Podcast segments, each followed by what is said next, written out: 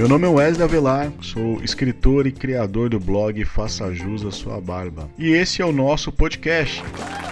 Com um time de especialistas, iremos discutir temas como cotidiano, relacionamentos e muito mais. Participe, envie sua mensagem, a sua história, a sua experiência, a sua confissão.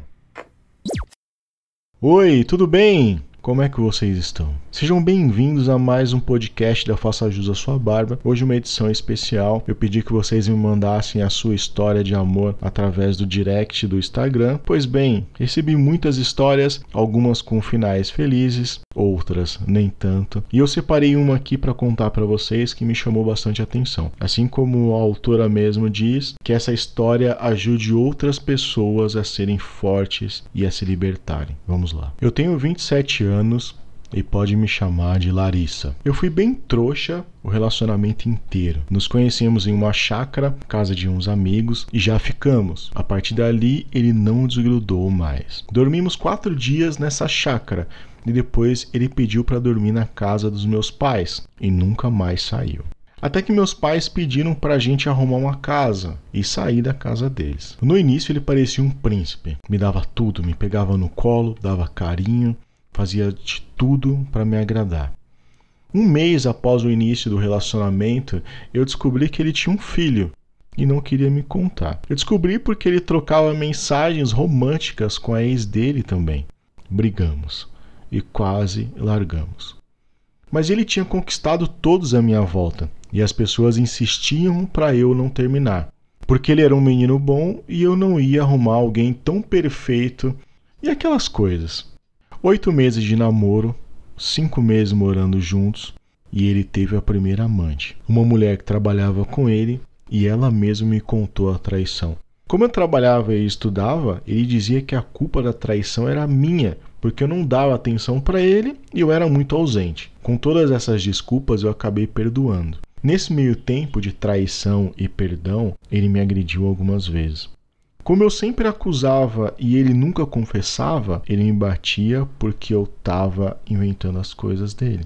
Teve uma vez dele me dar um choque e contar para amante que me batia. Fui trouxa de perdoar? Muito.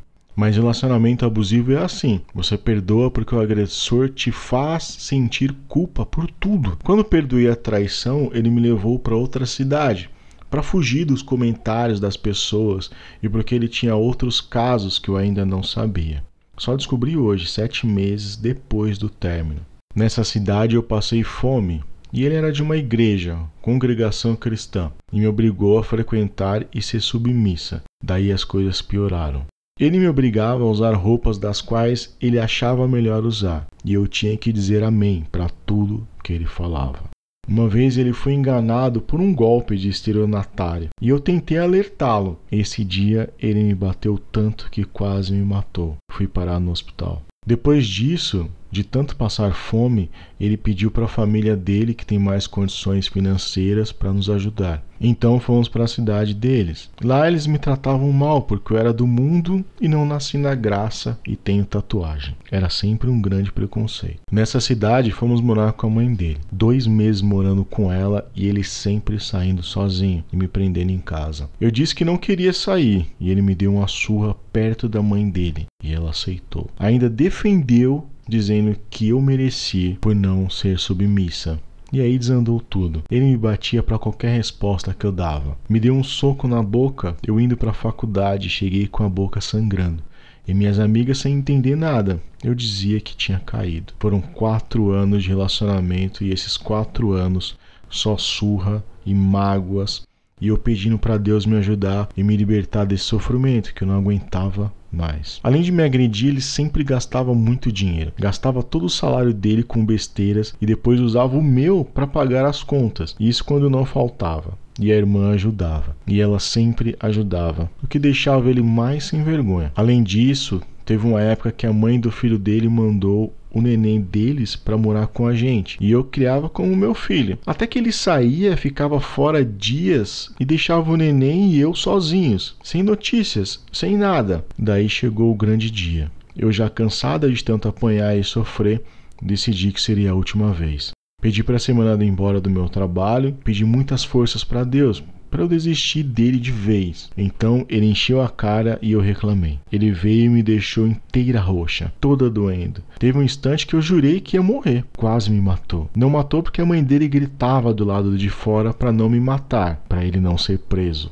Esse dia eu peguei minhas coisas e voltei para minha cidade, para casa dos meus pais, e achei que graças a Deus meu sofrimento havia acabado. Mas ele ainda veio atrás de mim, alugou uma casa da minha cidade e ficou me perseguindo por um bom tempo. Ficou com aquela primeira amante de novo, até que arrumou uma moça boa e me deixou em paz. Fico pensando no quanto essa menina deve estar sofrendo nas mãos desse monstro. Mas graças a Deus já tem dois meses, não tenho mais notícias e estou muito feliz. Cheia de feridas, porém feliz. Deus me livrou da morte e me deu uma nova vida.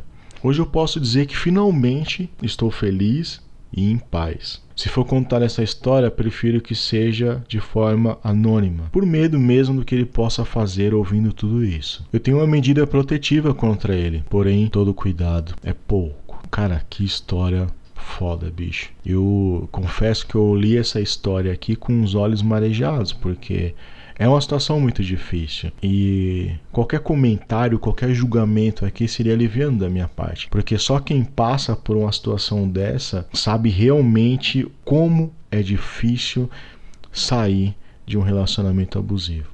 Essa foi uma edição especial do podcast A Faça Jus à Sua Barba. Continue mandando as suas histórias no direct do Instagram, por e-mail, ou no inbox da página da Faça Jus no Facebook, e aí eu vou contando aqui. E que essa história sirva de aprendizado para outras pessoas que estão passando por esse momento, que elas possam encontrar força e sabedoria para poder sair dessa situação difícil. É isso, tamo junto.